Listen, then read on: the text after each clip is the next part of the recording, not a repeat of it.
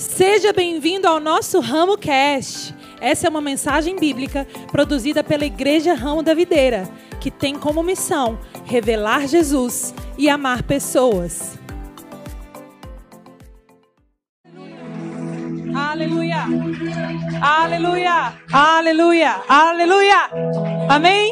Boa noite. Vocês podem se assentar. Aleluia! Estão me ouvindo? Galera do Play. Davidson já tá na visão, né? Pegou já. Vem pra cá, pro camarote, pro VIP. Venham, venham, venham. Graças a Deus temos um problema hoje. Bom, né? Um problema bom. Falta de espaço. Graças a Deus por isso. Pode alguém, se alguém quiser sentar aí onde está a minha bolsa também? Amém. Enquanto o pessoal está sentando, eu quero só lembrar vocês que nós estamos na série sobre cura. Estamos na série sobre cura no mês de agosto, né? E geralmente nas quartas a gente sempre tenta mover mais na oração, né? É, impor as mãos, etc. Mas nós já explicamos para vocês na primeira parte que nós vamos ter um período de ensino sobre cura nas quartas, né? E na última quarta-feira de agosto, que é dia 31 de agosto, nós vamos fazer um momento de realmente nós orarmos sobre cura. E algo que o Senhor ardeu no nosso coração é que nós não vemos nesse dia 31 de agosto apenas pessoas que vão vir aqui para o pastor orar por elas, para elas ser curada. Nós cremos que os nossos membros, que vocês que estão aí sentados nas cadeiras, vocês vão ser as pessoas que vão impor as mãos sobre os enfermos e eles serão curados. Amém? Você crê nisso? Amém? Então nós vamos ter pessoas que vão estar aqui recebendo a cura e nós vamos ter muitas pessoas que vão estar aqui declarando a cura. Amém? Em nome de Jesus. Então vamos criar muita expectativa no dia de hoje. Vamos criar muita expectativa no dia 31. E até lá, a gente incentiva você a estar aqui. Ah, pastor, então só vou vir no dia 31. Não vai funcionar. Porque para que você possa fluir na cura que Deus tem preparado para você ou para outra pessoa, a gente precisa construir um entendimento acerca sobre o assunto, o, o que a Bíblia diz sobre o assunto da cura. Amém? Então vamos lá. Gente, nós estamos na parte 2. Eu quero falar um pouquinho hoje sobre os obstáculos da cura. Obstáculos no caminho da cura, obstáculos para você receber a cura. É, um livro que eu estudei fala que o caminho da cura, ele não é uma não é uma via expressa, é uma estrada de terra batida. É algo que você precisa derrubar esses obstáculos para que você possa alcançar aquilo que está no destino final, que é a cura. E nós vemos alguns obstáculos mais comuns para a cura divina acontecer. E eu quero trazer para vocês aqui dois obstáculos. Fala assim comigo, dois. Ok?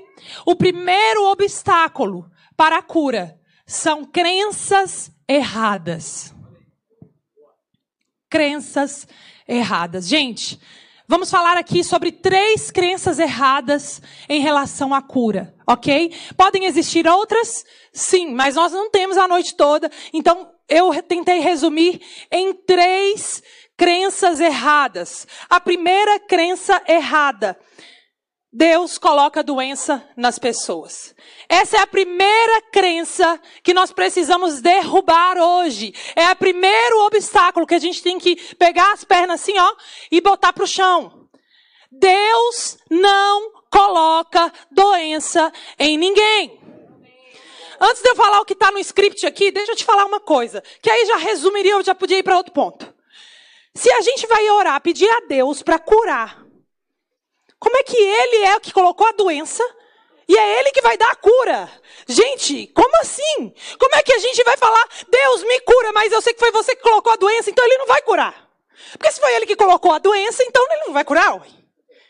Se a gente está aqui para falar sobre cura, se a gente está aqui para crer que Deus cura, então o primeiro obstáculo que precisa ser derrubado nessa noite, repita comigo: Deus não coloca doença em ninguém. Ok? Não é, nem, não é só no bonzinho, não. Ele não coloca doença em ninguém. Não é no ladrão, não é em ninguém. Algumas pessoas dizem que o Velho Testamento declara que Deus colocou doença nas pessoas lá na Velha Aliança. Por exemplo, tem um texto em Êxodo que eu só vou citar para vocês que diz assim: Nenhuma das enfermidades porei sobre ti que pus sobre o Egito. Então existem passagens no Velho Testamento que está registrado no nosso português que Deus colocou doença em pessoas. Mas deixa eu te dizer, é muito importante que você vá no original. E no original que foi escrito em hebraico, o significado do verbo desses textos não está no sentido de causar, mas no sentido de permitir. Ei, Deus ele não cria o mal. Ele nunca vai causar o mal. No céu só existe coisas boas. E o que existe no céu é o que ele quer reproduzir aqui na terra. Então você precisa ter uma, uma consciência nessa noite de que Deus não cria doença. Coloca aí se você está anotando. O verbo no Velho Testamento não é de causar, é de permitir. Então Deus ele não cria doença, ele apenas permite que a doença aconteça. Por quê, pastora? Por causa do resultado da desobediência do homem. O pastor Jonas falou um pouco sobre isso na semana passada. Então, se você não veio na semana passada, assiste podcast, ouve podcast. Podcast.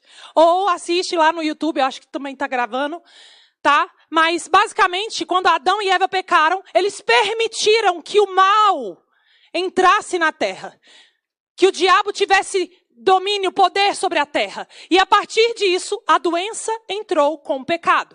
Ok? Ok, gente? Então, lá na origem de tudo, não existia doença. No Éden, no perfeito, no que era o que Deus queria que acontecesse, não existia doença. Pastor, então Deus tem algum propósito para permitir que doen as doenças aconteçam? Eu estou aqui gerando perguntas para você ir é, tendo essas perguntas respondidas, amém? Vamos lá. Deus tem algum propósito em permitir doenças? Gente, só porque Deus permite que as doenças aconteçam, não significa que Ele tem algum propósito para que elas aconteçam. Não. Ei, Deus não tem. Você está prestando atenção aqui em mim? Ele não tem nenhum propósito com a doença. Ah, pastora, mas tem um, texto lá no Novo Testamento que fala que é, alguém chegou para Jesus e falou: por que, que esse homem é cego? Aí é por causa do pai, é por causa da mãe, é por causa de não sei quem lá. Aí Jesus fala: não, é para que a glória de Deus seja manifesta. E muita gente fala que é, então a cegueira daquele homem estava manifestando a glória de Deus. Nananina, não. O que Jesus estava querendo dizer é: por causa da cegueira dele, a glória de Deus vai ser manifesta através da cura. Ei, entenda, Deus não tem nenhum propósito ao permitir que as, que as doenças aconteçam. Amém, gente? A vontade de Deus para nós é que nós andemos nos seus estatutos e que a gente guarde a sua palavra, que a gente viva a sua palavra. A vontade de Deus não é que você viva perecendo em doença. Amém? Então, de onde vêm as doenças, pastora? De onde vem? Se não vem de Deus, de onde que vêm as doenças? Vamos ler lá em Atos 10, 38. Atos 10, 38. Atos 10, 38?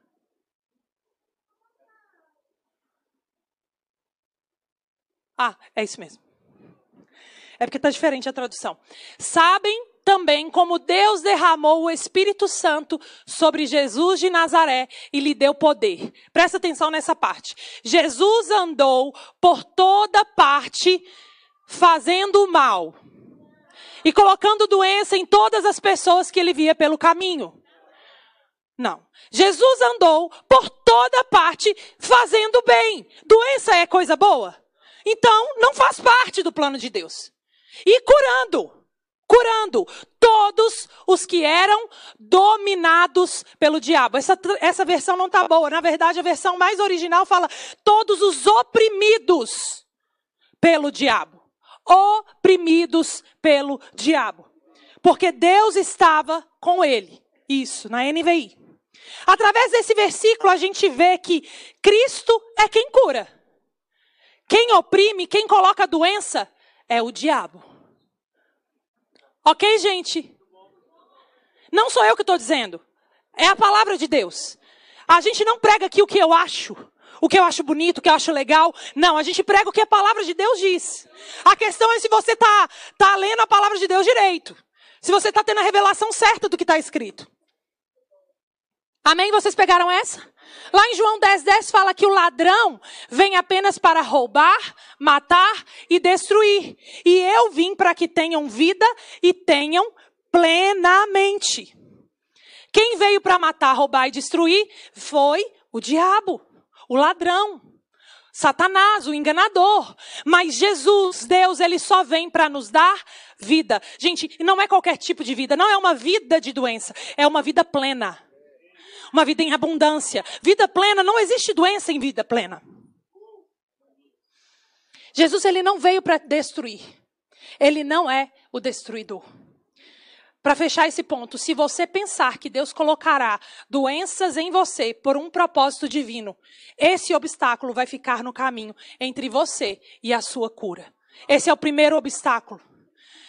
Nessa noite você precisa derrubar esse obstáculo. Parar de pensar que Deus coloca a doença e que Deus tem um propósito para a doença. Ponto final. Eu já mostrei para vocês aqui pela palavra que isso não existe. Outro, outra crença errada que as pessoas têm. Antes disso, repita assim comigo: Deus não coloca doença em mim. De novo, Deus não coloca doença em ninguém. Ok? Segunda crença errada. A minha cura pode não ser da vontade de Deus. Então a primeira parte foi se Deus coloca ou não doença. Já descobrimos que Deus não coloca doença em ninguém. Segunda parte, será que é da vontade de Deus me curar? Vamos lá? Não, tem gente que acha, não, pastora, eu não fui curado porque não é da vontade de Deus me curar. Porque eu estou em pecado, porque, enfim, N motivos. Não, é da vontade de Deus sempre te curar. Quando as, algumas pessoas elas oram por cura, sabe o que, que elas colocam na frase da oração? Deus, se for da tua vontade, cura fulano.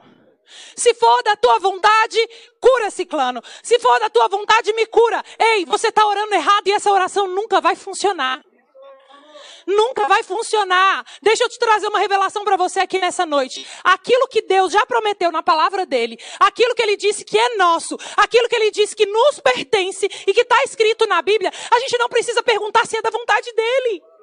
Ele já disse que é da vontade dele. Então você não ora perguntando se é da vontade dele. Você ora determinando, falando, Deus, assim como está escrito na tua palavra, que a cura se manifeste aqui agora.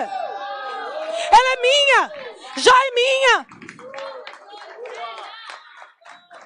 É, é, é muito doido porque a gente nunca ia aceitar uma pessoa que vai fazer uma oração de confissão recebendo Jesus, dizer: Deus, se for da tua vontade, me salva. A gente nunca ia aceitar essa oração. Mas a gente aceita a oração se for da tua vontade, me cura. Gente, é o mesmo princípio. Na palavra de Deus fala que ele veio para salvar todos, todos, assim como ele também veio para curar. A mesma obra que ele fez na cruz para a salvação, ele também fez para a cura. Então vamos lá, é vontade de Deus nos curar? Vamos ler Mateus 8,17. Para a gente responder essa pergunta. E assim se cumpriu o que fora dito pelo profeta Isaías.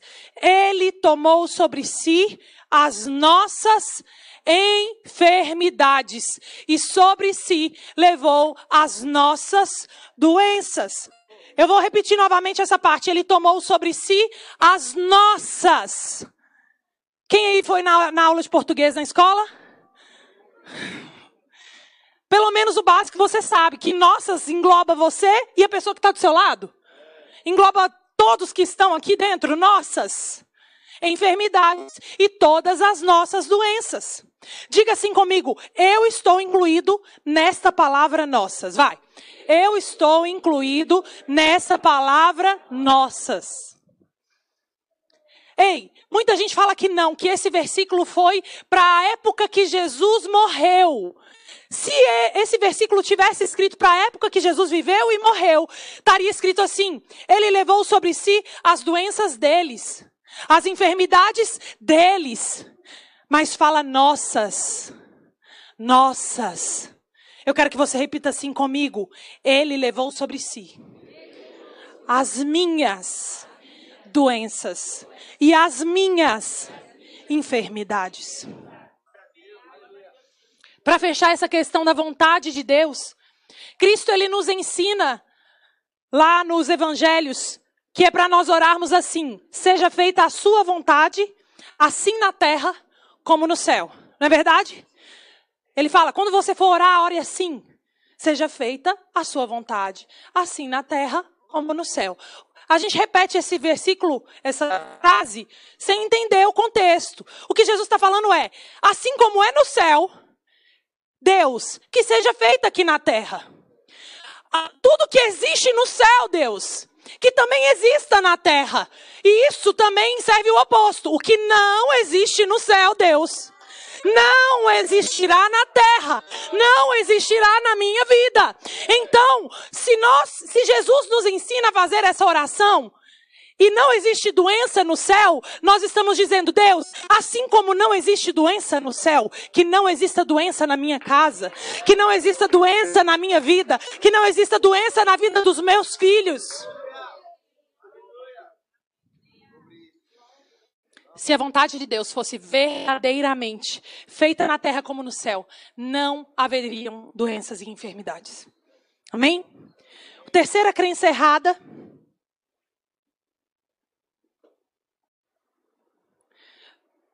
Terceira crença errada. Primeira foi qual? Já combatemos essa, né? A segunda crença errada é qual? Já combatemos essa também. A terceira e última que eu vou trazer para vocês nessa noite. Doença é correção de Deus.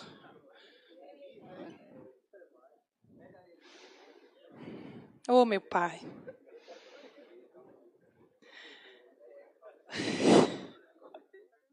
A gente ia viver em doença, pastor. É verdade. Gente, é verdade que a Bíblia diz que o Senhor corrige o que ama. Está lá em Hebreus 12, 6. Contudo, o versículo não diz que o Senhor faz ficar doente aquele que ele ama. Existe uma diferença muito grande entre correção e colocar doença. Obrigada. Oi, oi, teste. Oi. Não, tá não. Alô, som, som, chegou, amém, aleluia. Vamos lá. Então, gente, no original, a palavra corrigir na Bíblia, desse versículo que eu li para vocês, significa treinar uma criança, educar, ensinar. Então, por exemplo, eu estou nesse papel hoje. Quem é que é pai, mãe de uma criança, de um adolescente que você tem que ensinar? Ensinar, educar, treinar. É um, é um papel desafiador. Então você tem que ensinar de tudo, de tudo. Assim como nós ensinamos, educamos, treinamos, treinamos os nossos filhos para serem adultos saudáveis, assim também Deus precisa treinar, educar, criar, é, desenvolver cristãos que ainda são criancinhas, para que se tornem maduros espiritualmente, para que se tornem adultos cristãos na fé. Ok? Aí eu vou ler um texto aqui para finalizar esse pensamento com vocês. Lá em Mateus 7:11 diz o seguinte: Se vocês, apesar de serem maus, sabem dar boas coisas aos seus filhos, quanto mais o Pai de vocês, que está nos céus, dará coisas boas aos que lhe pedirem. Ei, deixa eu te dizer. Eu ensino a Cristal eu falo para ela, filha, não faça isso. Ou você está de castigo. Mas eu jamais chegaria para Cristal e falaria, filha, porque você fez isso, vou colocar uma doença em você para você aprender. Gente, esse versículo está dizendo isso. Se nós, que temos a natureza corrompida, A gente nunca, nunca pensaria em colocar uma doença nos nossos filhos. Por que, que a gente pensa que Deus faria isso por nós? Não é cabível, não faz sentido algum. Nós precisamos entender que Deus é o nosso Pai, nós somos seus filhos, e se nós somos os seus filhos, se nós, como humanos, sabemos dar coisas boas aos nossos filhos, quanto mais o nosso Pai Celestial não nos dará coisas maiores, melhores. Pastora, como que então Deus corrige? Ei, só tem uma coisa para te dizer: não é através da doença. E ponto final, não é através de doença. Ele te corrige através da palavra, ele te corrige através do Espírito Santo te guiando, ele te corrige através do seu líder de grupo de crescimento, ele te corrige através de tantas formas, mas não é através de doença, não é através de acidente, não é através de catástrofe, não é através de coisa ruim. Por quê, gente? O que, que eu ensinei para vocês no início da mensagem? Deus não cria nada de ruim. Nada. Tudo que existe nessa terra de ruim veio do pecado. Quando nós entregamos a autoridade da terra para o diabo. Ok? Nossa, pastor, eu não entreguei para ninguém, não. Como assim? Ah, vai lá assistir a pregação do pastor Jonatas. Ele explicou que assim como através de um Adão o pecado entrou no mundo, hoje eu e você recebemos o perdão desse pecado também através de um homem em Jesus Cristo. Ok? Vocês lembram qual é o terceiro obstáculo então? Pronto. Caiu por terra esse, esse obstáculo? Gente, Deus não corrige ninguém com doença. Amém? O último obstáculo que eu quero trazer para vocês aqui nessa noite. O, o último obstáculo contra a cura é a incredulidade. Incredulidade. Vou ler uma frase aqui para vocês. Cura é primariamente uma proposta de fé da parte do indivíduo que recebe. Vou ler novamente para você pegar. Cura é primariamente uma proposta de fé da parte do indivíduo que recebe.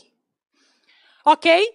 Então a pessoa que está ali precisando de cura, ela precisa exercer fé para que ela receba a cura. Nós falamos sobre crenças, que são obstáculos para nós recebermos a cura. Agora existe um outro obstáculo: falta de fé e incredulidade. Não acreditar que Deus seja capaz de realizar essa cura na sua vida. Não importa quanta fé o ministro possa ter, os efeitos da dúvida do indivíduo anulam a fé do ministro é, é, essa é uma área que muitas pessoas erram. Elas chegam até nós, eu falo nós como pastores, e fala, pastor, ora por mim, por mim para que eu seja curado. Achando que o poder é unilateral. De dizer, não, pastor vai orar e eu vou receber a cura. Ei, é uma via de mão dupla. O pastor crê, com certeza, em nome de Jesus, né? Porque senão misericórdia, né, pastor? Mas a pessoa que está do outro lado, ela precisa também crer, porque senão a dúvida que está no coração daquela pessoa anula a fé de quem está orando por ela. Ok? Até mesmo no ministério de Jesus, nem todas as pessoas foram curadas. Isso é para eu te comprovar que o erro não está no pastor. O erro não está no líder, o erro não está na pessoa que está indo orar por você, para você ser curada. Gente, nem Jesus curou todas as pessoas aonde ele passava. Eu vou comprovar para vocês aqui na Bíblia, Marcos 6, do verso 5 ao 6. Ok? Marcos 6, 5. Coloca aí para mim. Já tá? Não. Não tá indo. Lá, show. E não pôde fazer ali nenhum milagre. Está falando de Jesus. Exceto impor as mãos sobre uhum. alguns doentes e curá-los. Sabe que, olha só o que está escrito no versículo. E ficou admirado com a incredulidade deles. Repete comigo: incredulidade. Ok? Então Jesus passou a percorrer os povoados ensinando. Gente, Jesus não pôde realizar muitos milagres na terra dele por causa da incredulidade daquele povo. Sabe por quê? Porque eles sabiam quem era Jesus. Tipo, ah, Jesus, eu vi de fralda. Jesus não é o filho do carpinteiro? Ele não é ninguém, não. Ele não vai conseguir me curar. Por quê? Ele é só Jesus, ele é só aquele menininho. E por causa disso, por causa desse menosprezo, por causa da falta de fé na pessoa de Jesus, eles não receberam a cura lá na cidade dele. Eu quero que você repita assim comigo. A minha fé tem uma parte na minha cura. Ei, a parte de Deus está feita. O sangue foi derramado. O sacrifício foi feito. O que precisava ser rasgado foi rasgado. O que precisava ser tomado lá no inferno foi tomado. O que precisava ser devolvido para nós já foi entregue. A questão é se nós vamos usar, pastor. A questão é se nós vamos exercitar aquilo que ele já realizou por nós. Como pastor que eu faço isso? Simples, é só você crer. Crer, crer, crer no poder de Deus, crer no sacrifício dele, crer, crer, crer. Eu quero fazer uma pequena observação aqui sobre curas versus milagres. Por que, pastora, que você quer falar sobre isso?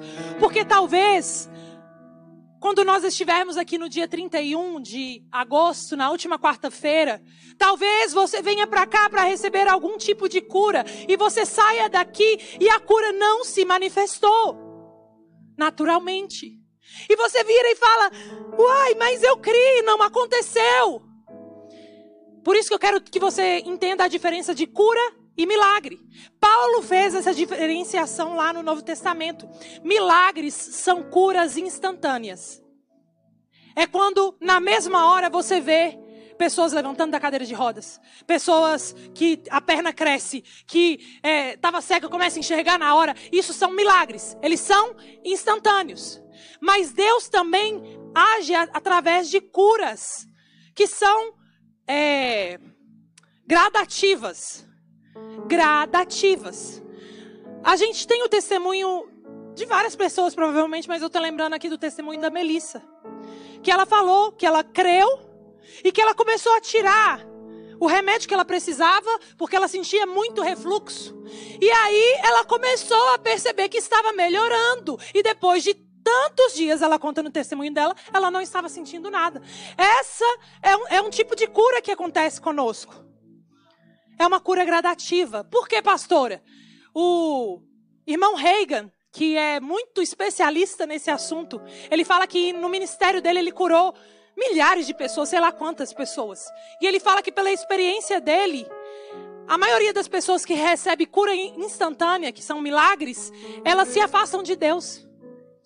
Tipo assim, recebi o que eu precisava, então eu vou embora. Multidão, né? É por isso que Deus ele trabalha muito através de curas gradativas, porque a cura gradativa trabalha a sua fé. A cura gradativa fortalece a sua fé. A cura gradativa te amadurece como cristão. A cura gradativa faz você depender totalmente de Deus. Então todos os dias você olha para a palavra e fala: Não, eu sou curado.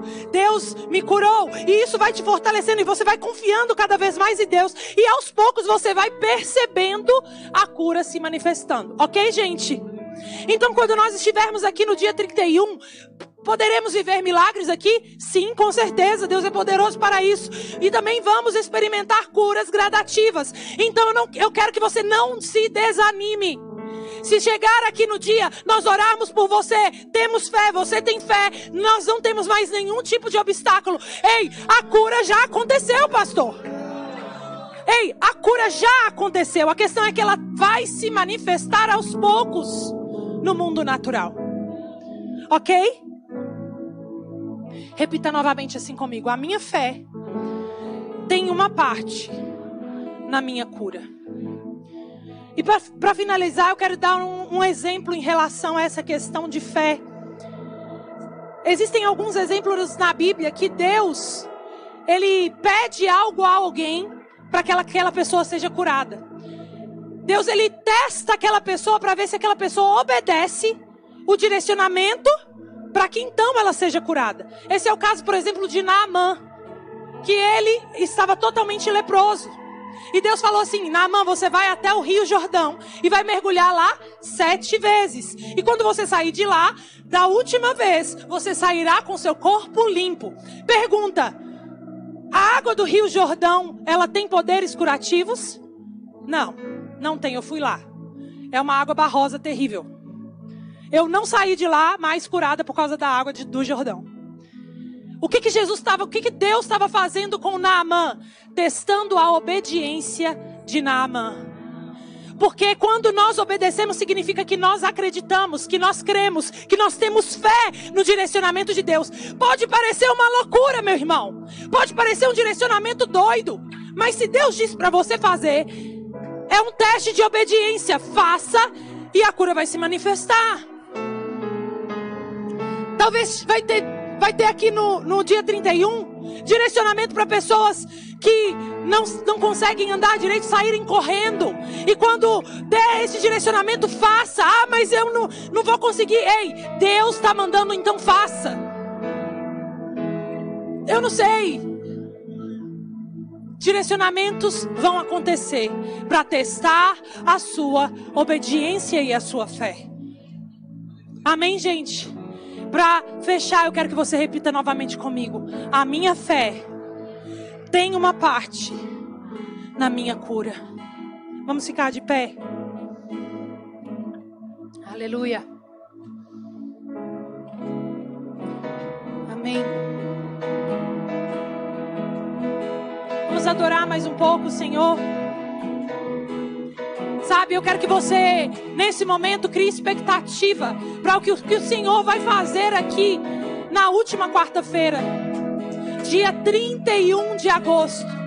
Eu quero que você pense, pense, Deus, eu sei que no dia 31 o seu poder vai se manifestar aqui nesse lugar. Vamos orar sobre isso, vamos declarar sobre isso, vamos criar expectativa. Sabe, porque o poder de Deus já está sendo derramado aqui em nome de Jesus.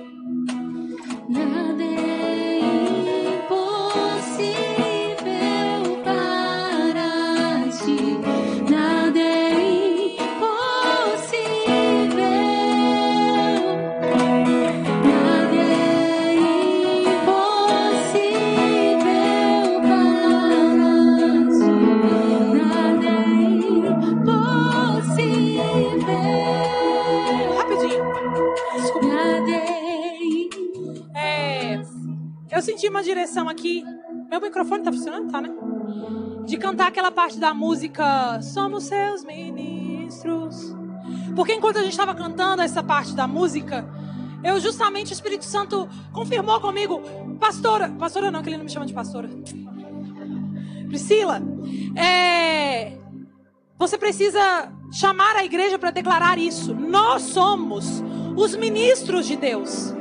Ei, ei, ei, ei. Nós estamos em um nível, passamos de uma posição de apenas doentes precisando de cura para a posição de Cristo Jesus, que transmite, que declara, que faz a cura acontecer. Então eu quero que você gere expectativa no seu coração, não apenas para você vir aqui e ser curado, mas para você curar você mesmo e curar do, do lado, curar a pessoa que está atrás, curar a pessoa que vem aqui na frente. Ei, nós somos seus ministros. Nós somos seus ministros. Aleluia.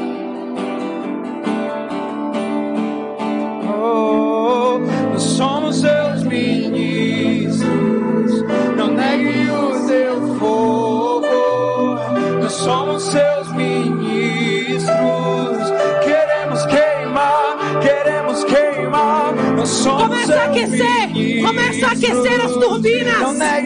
Queremos queimar. Nós somos seus ministros. Queremos queimar, queremos queimar.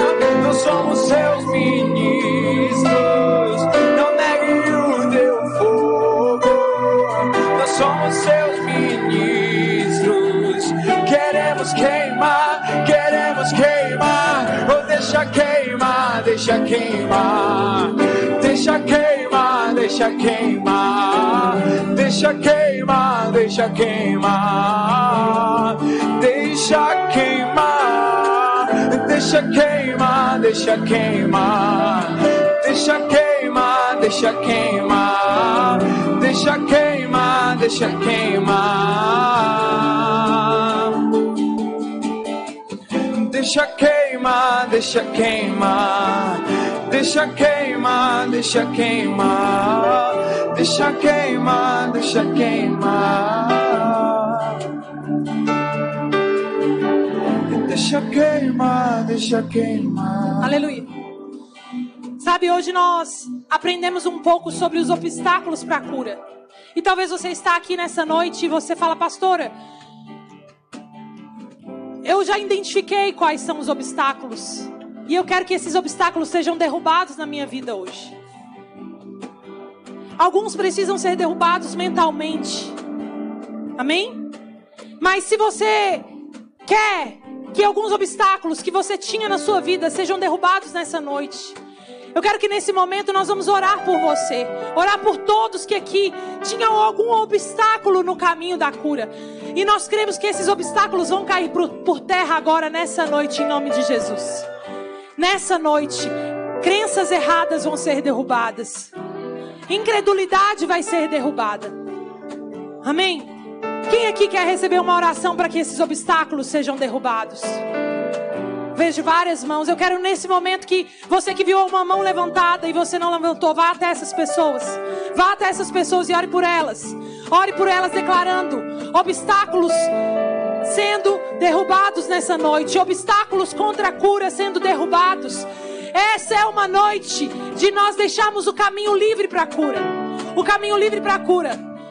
O caminho livre para a cura vai se tornar uma via expressa. Uma via expressa. Deus vai mandar assim, ó. Cura, cura, cura, cura, cura, cura, cura, cura. Cura chegando, cura chegando. Em nome de Jesus. Em nome de Jesus. Nós somos seus ministros. Essa mensagem te alcançou? Compartilhe com seus amigos e familiares. Para saber mais sobre o nosso ministério, siga-nos no Instagram, IRV São Caetano, IRV Itapuã e IRV Lauro de Freitas. Até a próxima!